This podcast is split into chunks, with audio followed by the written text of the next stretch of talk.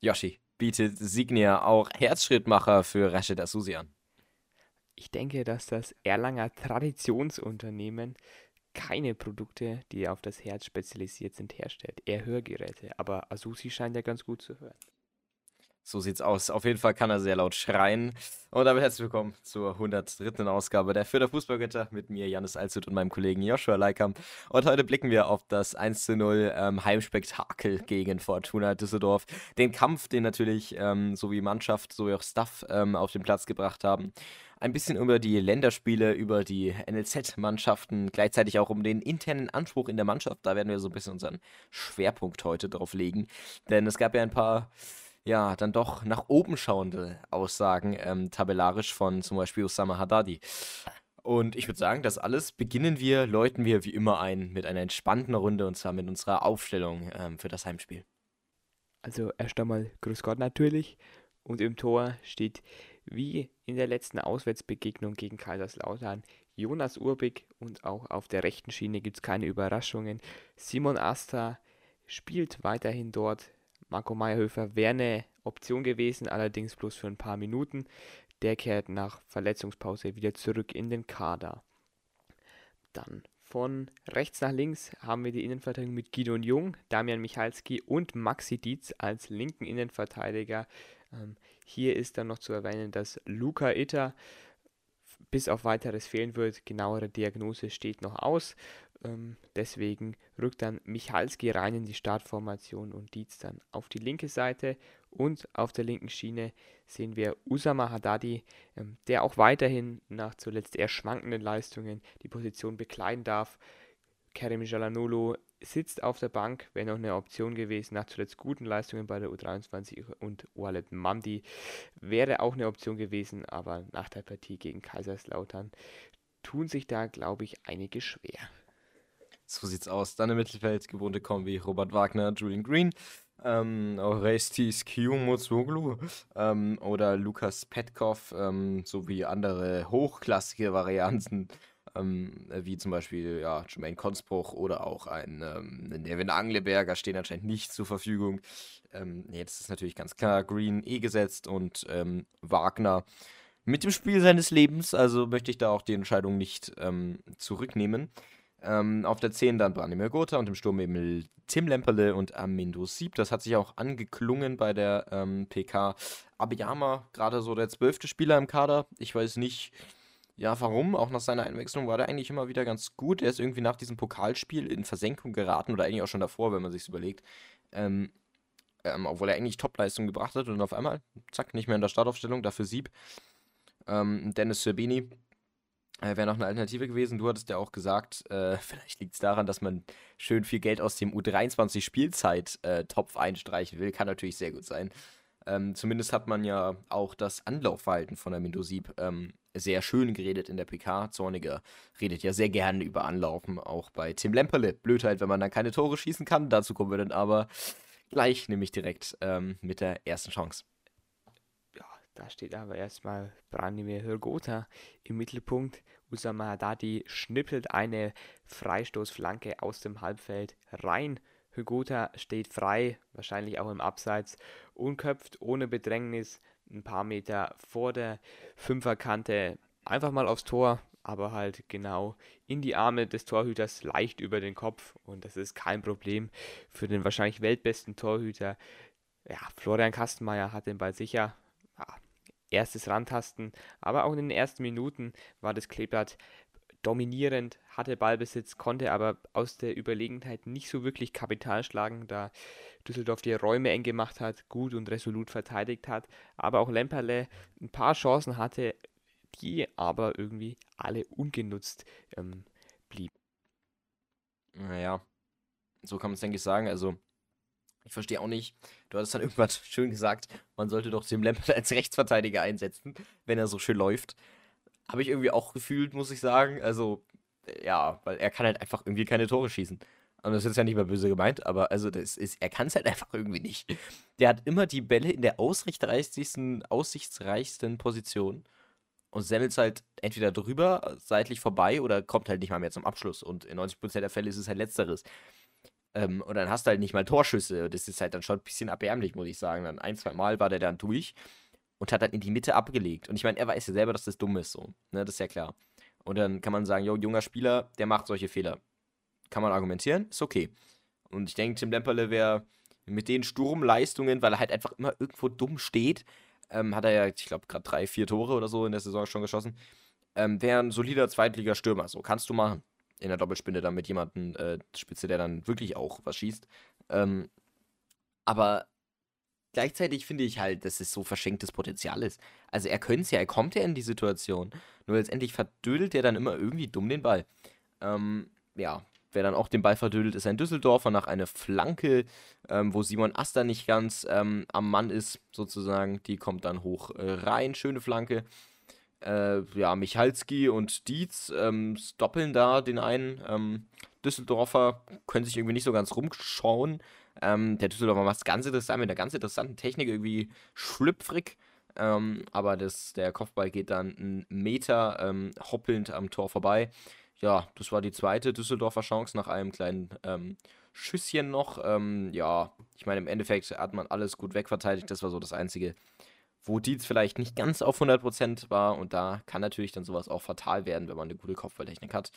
Da hat man aber dann ein Glück und ähm, das Glück, das betone ich hier mal, Glück gehabt.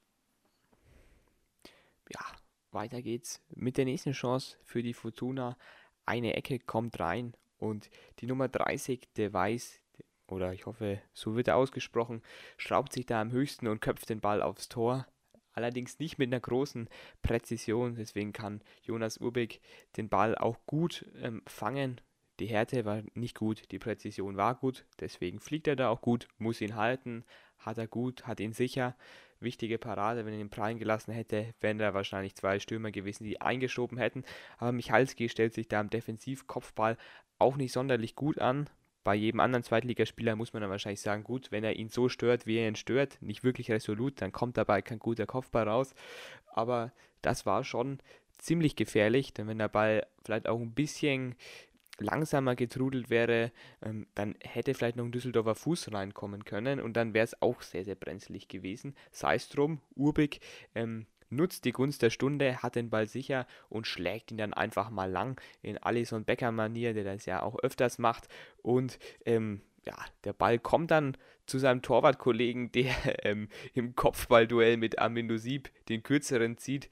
Ja, ähm, das muss man auch erstmal schaffen, gegen Sieb ein Kopfballduell zu verlieren. Welttorhüter Kastenmeier bleibt dann am Boden liegen, reklamiert. Ja, ganz normaler Körpereinsatz, der stabilste in der Luft. Scheint er auf jeden Fall nicht zu sein. Und Sieb hat dann nur noch einen Verteidiger vor sich, zieht dann aber aus gut, gut rund 40 Metern einfach mal ab, schnippelt den Schuss an, ja, der geht dann aber leicht am rechten Torpfosten vorbei. Also wenn er vielleicht ein bisschen mehr Ruhe behält, dann geht der Ball rein, aber war auch wirklich sehr, sehr knapp, ähm, dass der Ball da nicht reingeht. Schade, wenn er ein paar Meter gelaufen wäre, ein bisschen mehr Ruhe, dann hätte es da vielleicht schon 1-0 stehen können. Aber trotzdem gut, dass er den Mut hat und von dort aus abzieht.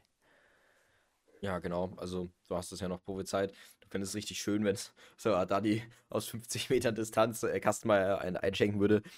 Fast nah dran. Also, ich finde es auch einfach lächerlich, wie Kastenmeier dann da liegt und so, oh, das war, das war, das war ein Foul. Ich würde ja, ein Scheiß war das, du stehst halt viel zu weit draußen. Also, das sind 40 Meter, äh, komplett unnötig. Ähm, Della Linde, äh, ja, und dann Sieb, es hat sich im Stadion ein bisschen mehr, mehr bedrängt angefühlt irgendwie, aber sie hätte echt noch ein paar Meter laufen können. Aber der Typ ist 19, oder? Ist mittlerweile 19, 20, weiß ich gar nicht. Ähm, und hat dann, ist man da natürlich auch überrascht, dass man da so den Ball gewinnt, dass die Taktik einmal funktioniert. Also, das ist okay. Und dann zimmerst du halt da drauf, so, da ärgere ich mich bei ein paar Chancen ehrlich gesagt mehr, dass die nicht drin sind. Also da ähm, finde ich das absolut nicht schlimm. Ja, die eine Chance folgt auf die nächste. Dann gibt es erstmal Halbzeit ein bisschen durchschnaufen für alle. Ähm, Düsseldorf hatte dann einen wundervollen Anstoßtrack übrigens auch. Ähm, also das ist wirklich auch legendär gewesen. Und ähm, ja, so ging es dann weiter mit null Wechseln und einem 0 zu 0 Spielstand. In der 48. Minute änderte sich dann äh, vieles, denn Fürth kam übers Zentrum, eine Sache, die ich sehr positiv sehe, ähm, da man ja nicht so viel über die Flanken gegangen ist. Es gab nur ein, zwei missglückte Asta-Flanken und ich glaube fast gar keine missglückte äh, Haddadi-Flanke, einfach weil er es nie versucht hat. Also warum nicht? Ähm, stattdessen immer mehr Vorstöße übers Zentrum. Zum Beispiel einen sehr hart gespielten Ball von Branimir Gotha auf Amendo Sieb. Viel zu hart. Sieb kann die dann trotzdem nach unternehmen. Ähm, also für einen Kurzpass ist das eigentlich katastrophal. Egal. Sieb kann es dann verwerten, ist dann gegen drei Düsseldorfer. Macht es dann smart, sieht auf der linken Seite Lemperle. Lemperle zieht dann durch, gibt dann nach dem ersten Kontakt direkt in die Mitte zu einem seiner wundervollen, legendären Steckpässe. Ähm, und dann steht da ein Wagner, das geht wahnsinnig schnell ähm, und er schiebt in seinem Namensvetter ähm, Muster Robert Lewandowski mäßig ein.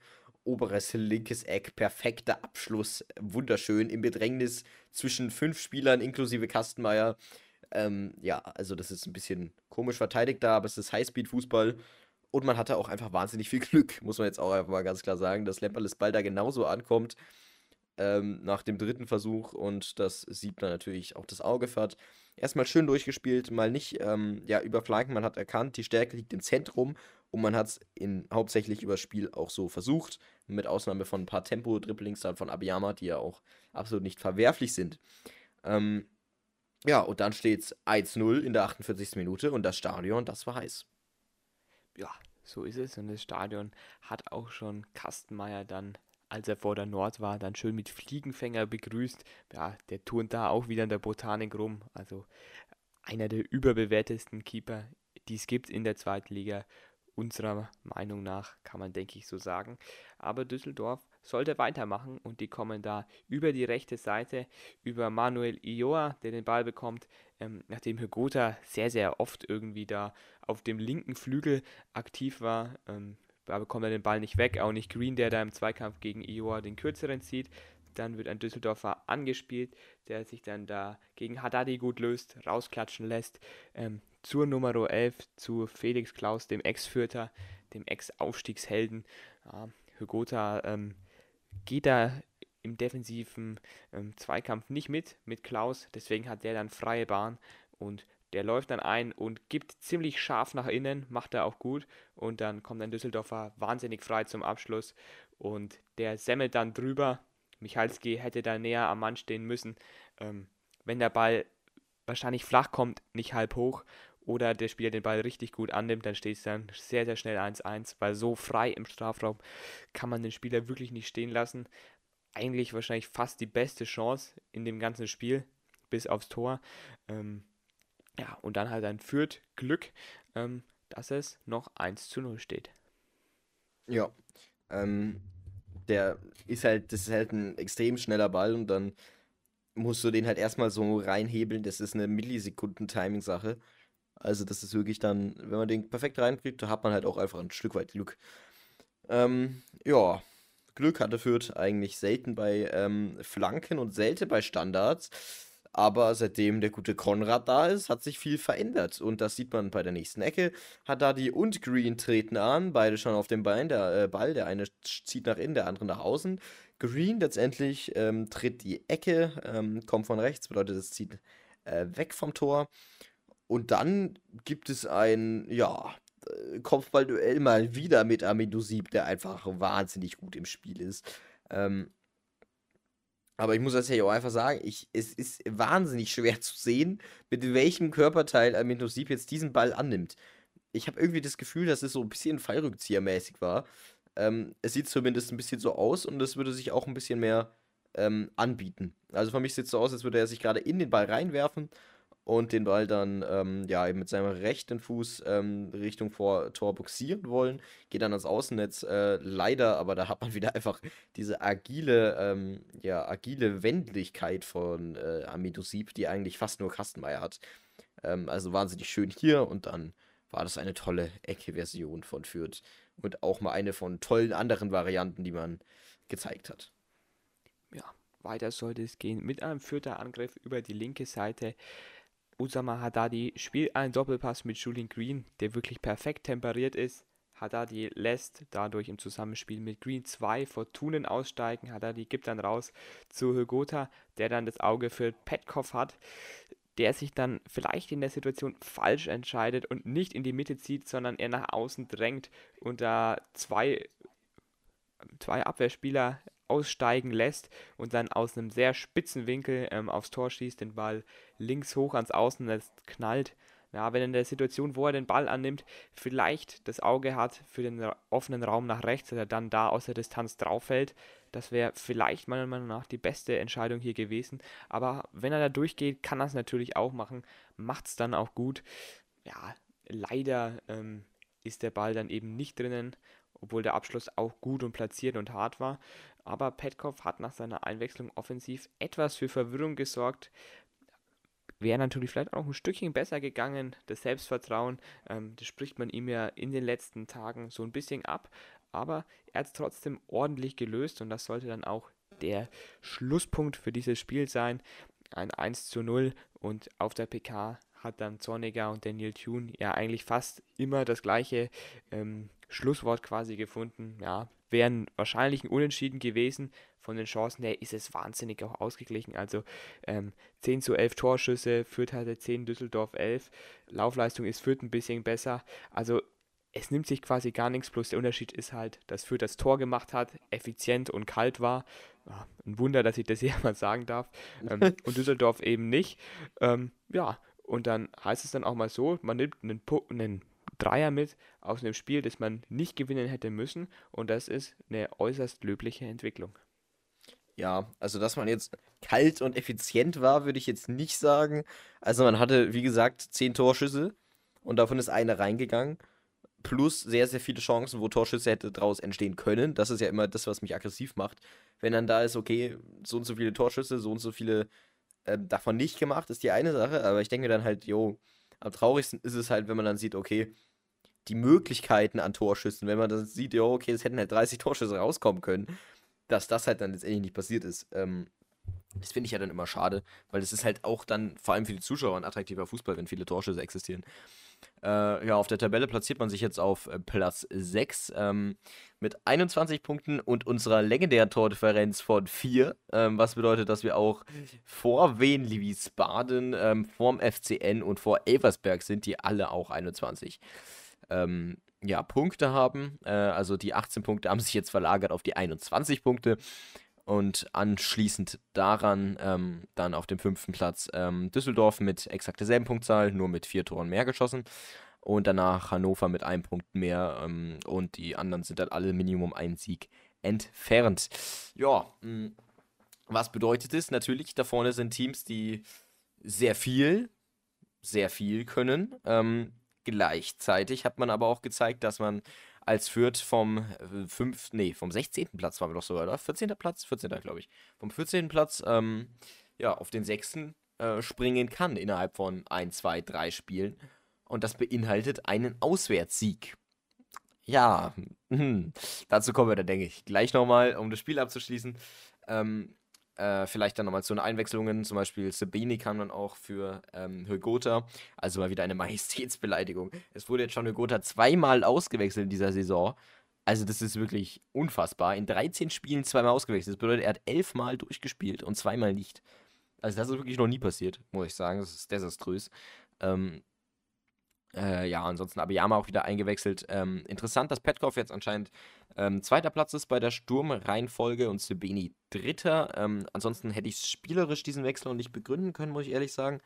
Ähm, ich habe es nicht ganz verstanden. Also ich bin offen Fan dafür, dass man Petkov bringt. Bei diesem Spiel habe ich jetzt den Bedarf nicht so ganz gesehen. Es war auch eine interessante taktische Ausrichtung, wenn wir mal in die Defensive springen mit Maximilian Dietz ähm, weil er ja gelernter Sechser war, dann jetzt in den, bei den Profis in als Innenverteidigung eingesetzt wurde und jetzt endlich dann teils echt Sechser gespielt hat. Mir hat die Rolle sehr gut gefallen, weil er ja immer mehr rausdrückt. Ähm, am Anfang hat es ihm noch nicht so gut gefallen. Man hat auch gemerkt, er ist, hat noch nicht das Selbstvertrauen. Mittlerweile seit zwei, drei Spielen macht das richtig gut und jetzt in diesem Spiel, finde ich, hat er sein ja, Top erreicht, was das angeht. Und er traut sich was, er geht offensiv daran. Ähm, und es ist schön äh, zuzuschauen. Auch einfach mal diesen, ja, die sind so ein bisschen, äh, ein bisschen stachigen, nicht, nicht, nicht wirklich, aber so einfach wenigstens so ein bisschen wieder die Flares zu haben, ähm, den stachigen äh, Part. äh, sage ich nicht nein. Und der hat sich dann immer mehr fallen gelassen, dann wieder mal als Sechser, dann wieder mal mit der Doppelsechs mit Wagner, das wirklich gar nicht funktioniert, wo er sich dann kurz aus dem Spiel genommen hat. Das war ein bisschen blöd. Aber ansonsten äh, sehe ich da die Entwicklung sehr, sehr gut, dass man mit einem Ausfall von Meierhilfer, von Itter und von Gieselmann so Fußball spielen kann.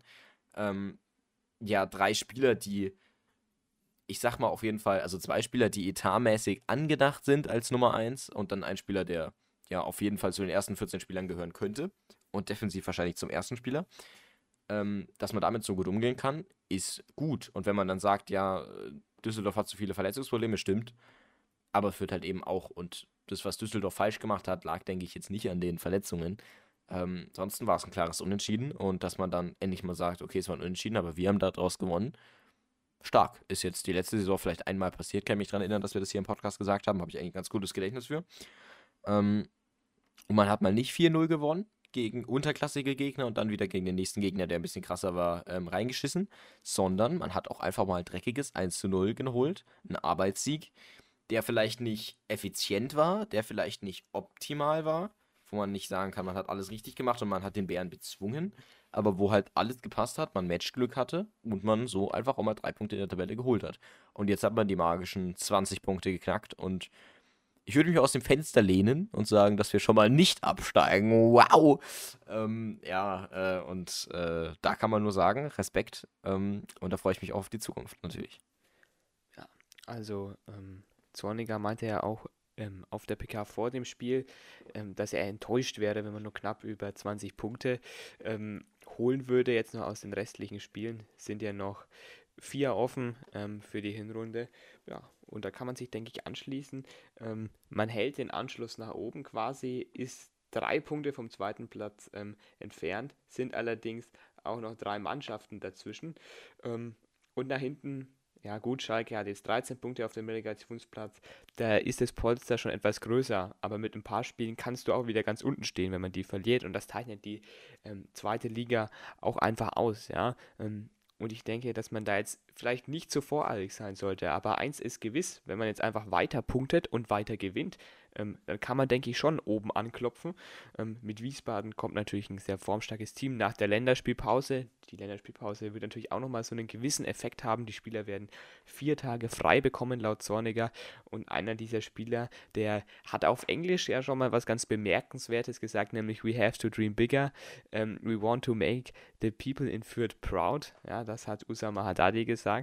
Ähm, ja, also er träumt anscheinend von einem Aufstieg ähm, und er will die Menschen stolz machen. Das sind ja erstmal, würde ich sagen, grundsätzlich gute Eigenschaften. Ähm, wenn man ja auch immer öfters mal in Alexander Zornigers ähm, grundsätzliche ähm, Überzeugungen hineinhört, ähm, hört man ja auch immer, es ist besser für etwas zu spielen als gegen etwas zu spielen. Also er will ja generell eher immer um Titel spielen und immer, dass man quasi oben angreift. Und diese Aussage ähm, mit der von Haddadi, ähm, die ergibt, finde ich, da so ein bisschen so eine gewisse Grundstimmung, eine interne Grundstimmung vielleicht auch, dass man es sich als Ziel setzt, oben anzugreifen, was ja aufgrund der engen zweiten Liga ja auch eigentlich möglich erscheint.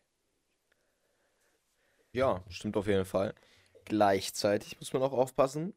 Ähm, ich erinnere mich an den Aufstieg wo man dann gesagt hat, oh ja, wir haben so einen Weltklasse-Kader, wir haben den zweiteuersten Kader der Liga, lass mal oben anklopfen und dann waren wir letztendlich konstant auf dem Relegations- bzw. letzten Platz. Ähm, und da hat einem natürlich dann auch geholfen, dass die Liga äh, ja so eng ist, aber es kann alles immer passieren, wenn man denkt, dass man zu krass ist. Äh, ich sag nur Kastenmeier in dem Spiel, der hat sich auch ein paar Mal überschätzt. Ähm, also bin ich da nicht immer so Fan von, das so hoch zu hypen aber man kann träumen. Und wenn ich mich jetzt mal an die Aufstiegssaison erinnere, da wurde auch nicht gesagt, oh, jetzt lass mal die ganze Zeit auch mit dem Aufstieg mitspielen, sondern hat Leitl irgendwann beim 20. Spieltag ähm, mal gesagt, ja, äh, also ich glaube, wir lügen jetzt ja nicht, wenn wir sagen, dass wir uns was wünschen. Und dann irgendwann ab dem 30. Spieltag wurde dann so, ja, wir schauen schon auf die Tabelle, so nach dem Motto. Natürlich jetzt nie so, wie ich es gerade wiedergegeben habe, aber also das ist, umso früher man anfängt, sich etwas zu wünschen, umso weniger geht es in Erfüllung, würde ich jetzt einfach mal spontan behaupten.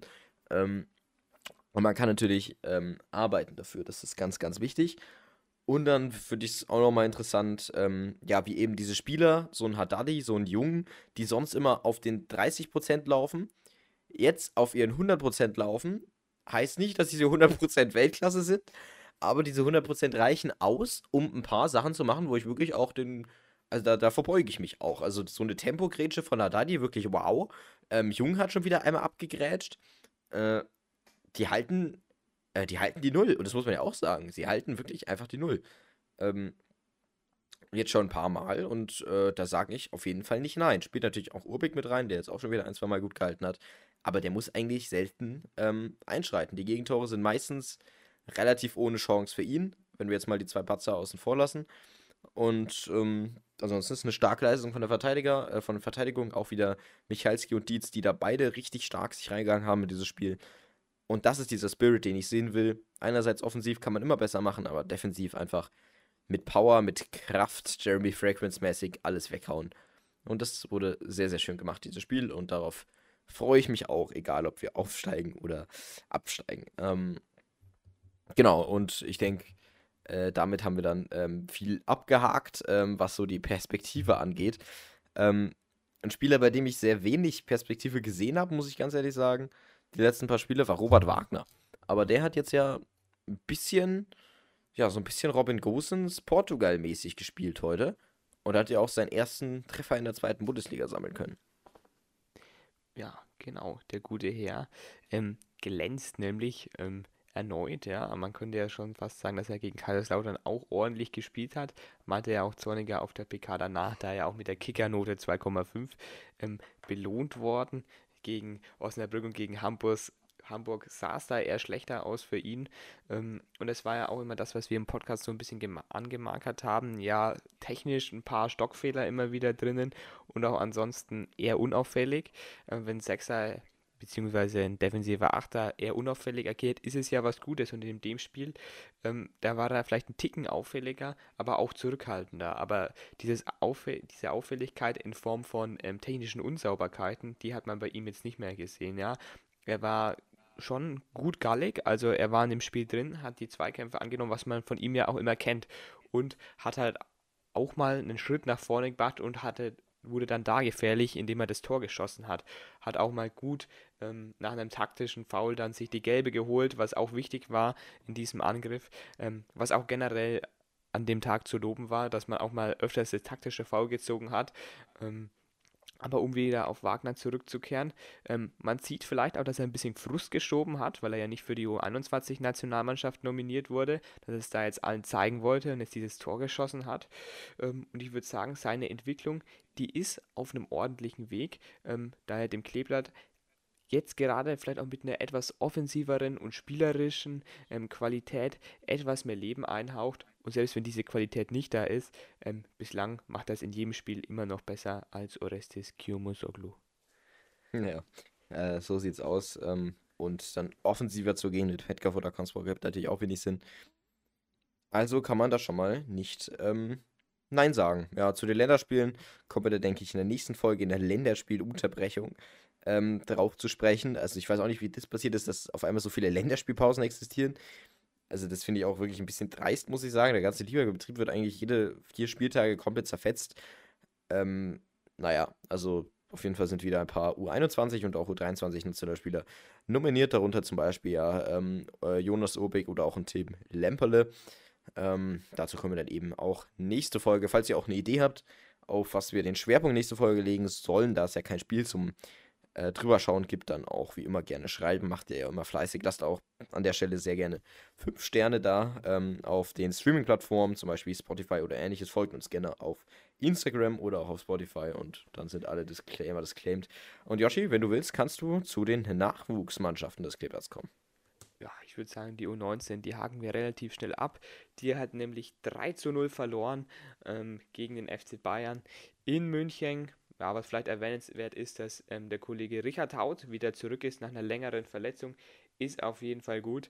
Ähm, da der Mann wirklich einer der wirklich guten Talente ist, ja auch schon öfters bei den Profis da reingeschnuppert hat und deswegen etwas länger außer, Gesetz, außer Gefecht gesetzt wurde.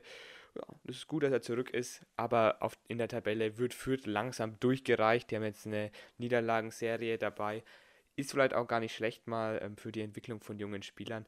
Ähm, aber wenn man sich wieder auf seine Stärken konzentriert und vielleicht auf der Sportanlage Charlie Mai mal wieder spielt, wo man wirklich sehr, sehr heimstark ist, dann kann es da schon wieder besser gehen. Aber aus der Ferne, ohne Highlights, kann man natürlich immer wenig analysieren. Anders schaut es da aus bei der U23.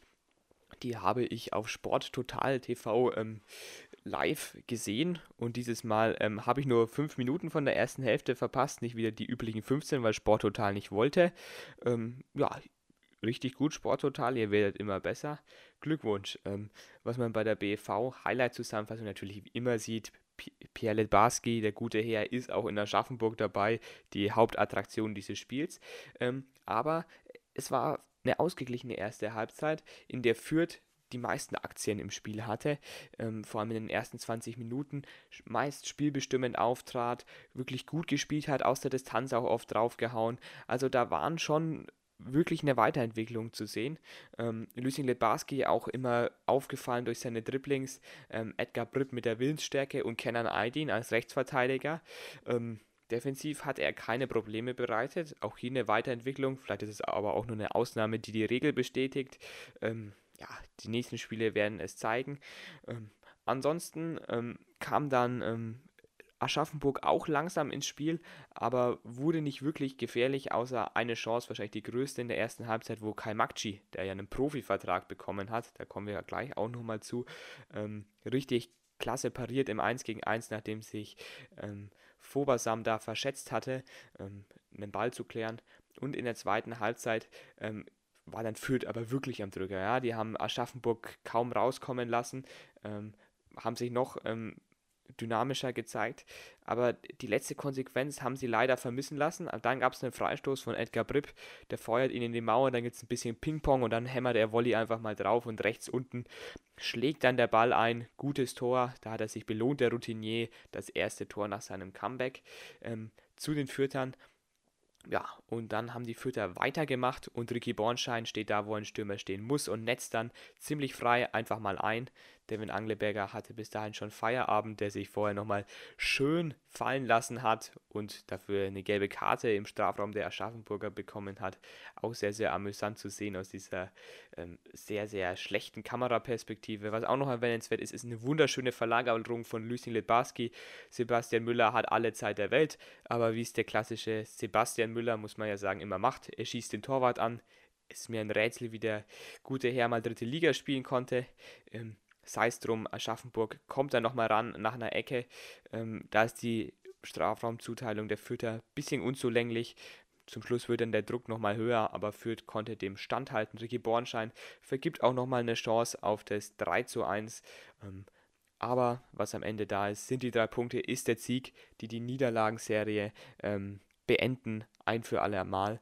Und im nächsten Spiel geht es dann weiter gegen Buchbach, ähm, die ähm, auch gewonnen haben gegen ähm, Schweinfurt zu meiner großen Überraschung, ähm, da ja Buchbach eigentlich sozusagen die graue Maus, die der schlechteste Club ist. Die sind jetzt leider auch wieder in Fahrt. Naja, aber man hat jetzt erstmal das Polster auf den Relegationsplatz etwas vergrößert. Genau, ähm, und wie angesprochen, ähm, hat man ja auch die Perspektive, die Zukunftsaussichten, die Erfolgsaussichten ähm, ein bisschen äh, ja, vergrößert. Und zwar mit Semir Kaimakci, der jetzt ja einen Profivertrag äh, für die Lizenzmannschaft erhalten hat. Ähm, der wird gebunden bis 2026 mit einer Option für ein weiteres Jahr. Ist also ein Dreijahresvertrag ähm, plus eins in Klammern. Ähm, ja, der Gute ist jetzt äh, ja, 19 Jahre alt und hat ja schon viel gespielt in der U19-Bundesliga, dann jetzt eben in der U23, äh, habt ihr ja immer bei uns verfolgen können. Ähm, ist jetzt ja auch mit ins Trainingslager gefahren, ähm, letzte ähm, ja, Sommerpause. Und jetzt gibt es viele Fragen, die sich aufwerfen. Ähm, zum Beispiel, was mit einem Leon Schaffrath passiert, der jetzt eigentlich nirgendwo mehr spielt und nirgendwo mehr irgendwo zu lesen ist ähm, und nur noch Vertrag bis nächstes Jahr hat, ähm, der wahrscheinlich auslaufen wird. Ein Andreas Linde, der wahrscheinlich auch auslaufen wird. Und so wie es aussieht, ja, bleibt dann an ein Jonas Urbig vielleicht, ähm, dann ein Lasse Schulz und als dritter Torwart dann vielleicht ein Semir Kaimakci. Ähm, weil so viele Alternativen ähm, mit den jetzigen Spielern gibt es persönlich für mich nicht. Ein Leon Schaffran, denke ich, würde nicht bleiben. Ähm, ein Andreas Linde als erster Torwart bleibe ich skeptisch. Ähm, ja, und ansonsten könnt ihr uns gerne uns eure Ideen mitteilen. Also das war in der Vergangenheit eigentlich immer ein Poker.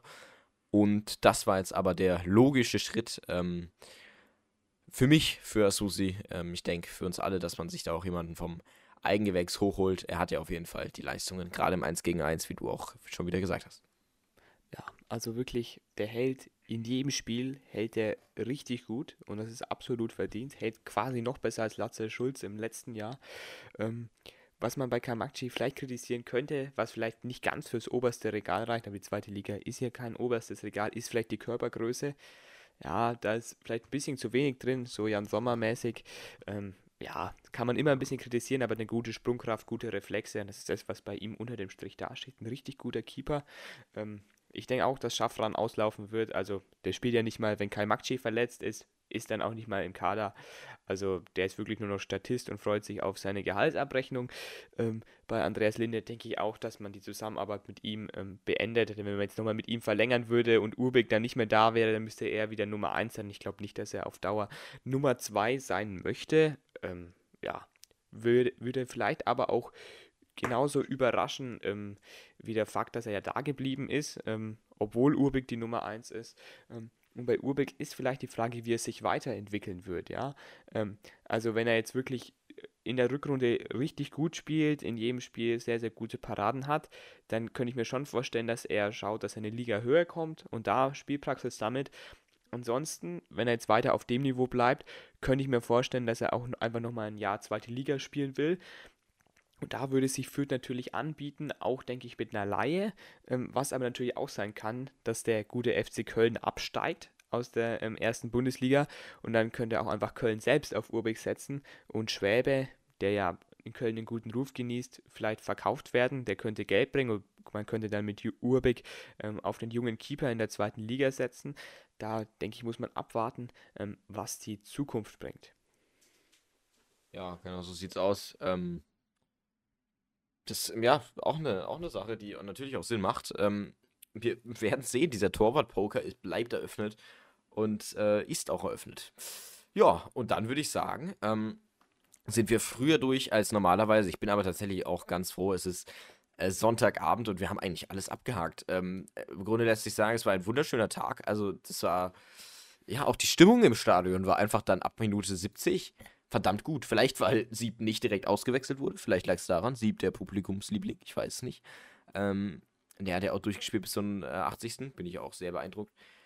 Ähm, oder auch einfach, weil Fürth sich nicht unterkriegen lassen hat. Und die haben mal nicht zwei Tore kassiert. Weil das trägt halt auch nicht bei der Stimmung bei, wenn du dann vielleicht auch drei Tore schießt, aber der Gegner halt auch zwei. Das ist halt dann auch ein klares Eingeständnis der Schwäche äh, für Akdramaturgie. Ähm, und das finde ich auf jeden Fall nicht äh, zuversichtlich. Äh, ja, also da lässt sich, denke ich, noch vieles äh, spekulieren und ähm, ja, reflektieren. Und da würde ich sagen, Yoshi, ähm, der Ausblick für Wien Wiesbaden fällt ja weg. Das machen wir nächste Woche. Also erzähl uns doch mal was ähm, über dein Leben und äh, damit auch über deine letzten Worte über mein Leben. Ja, da gibt es wenig außer Fußball. Und da freue ich mich natürlich auf das Länderspiel, das man am kommenden Samstag betrachten darf, ähm, gegen die gute Türkei in Berlin. Ähm, das Spiel hat natürlich Potenzial ähm, auf allen Ebenen. Wird hoffentlich ein schönes Spiel. Ich freue mich wieder, die DFB-Teams zu verfolgen. Auch die U21 am Freitag und am Samstag natürlich noch die U23 in Burg-Farnbach gegen den TSV Buchbach. Ähm, das wird auch wieder was ganz Besonderes. Ähm, und dann ist das eigentlich schon wunderbar, dieses Fußballwochenende. Da kann man sich nicht mehr dazu wünschen, gerade bei einer U23, die wieder in Fahrt kommt. Ein Ricky Bornschein, der trifft. Ähm, da gibt es nichts Schöneres ähm, an einem Wochenende. Und deswegen kann ich nur sagen, Ade bleibt schee, falt ja nicht hier. Ade bleibt schee. Und ähm, dann äh, freue ich mich genauso auf das Wochenende bei Sport Total oder ähnliches. Und dann, ähm, denkt dran, Fußball ist ein wunderschöner Sport und wir sehen uns nächste Woche, wenn es heißt, wir verlieren 5 zu 0 gegen äh, Erkek Kabotage Lesesi. Tschüss. Tschüss.